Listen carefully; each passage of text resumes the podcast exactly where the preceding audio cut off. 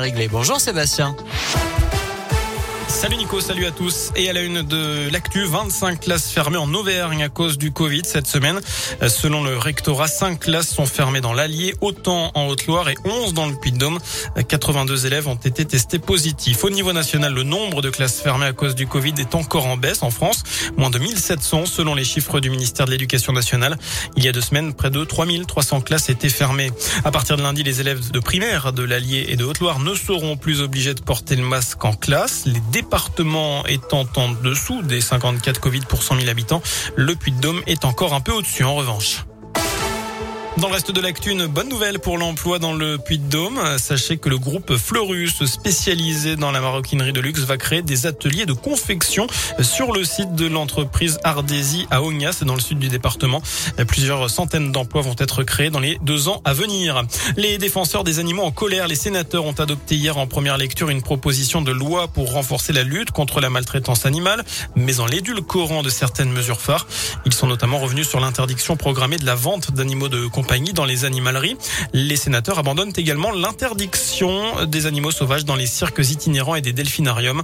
Dans un tweet, la Fondation 30 millions d'amis juge ce texte aberrant. De son côté, la Fondation Droit Animal, Éthique et Sciences dénonce un retour en arrière dramatique et regrette que le Sénat n'ait pas saisi l'opportunité de faire progresser la condition animale. Fin de citation. On passe au sport, au foot avec la prolongation de contrat de Mohamed Bayo au Clermont Foot.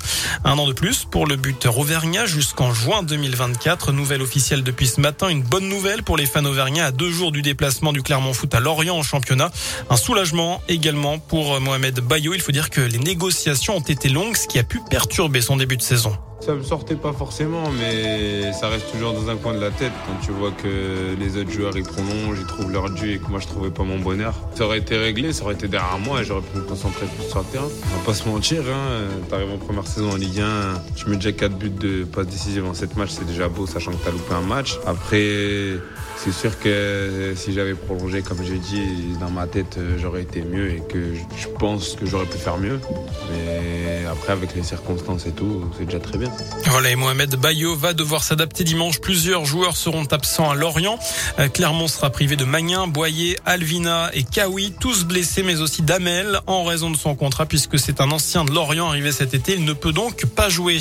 Enfin, une idée de sortie dans ce flash avec le coup d'envoi ce week-end de la 30e fête de la science à Clermont, Cournon d'Auvergne, Pont du Château, Landes, Aubière et sur le Puy de la Vache notamment.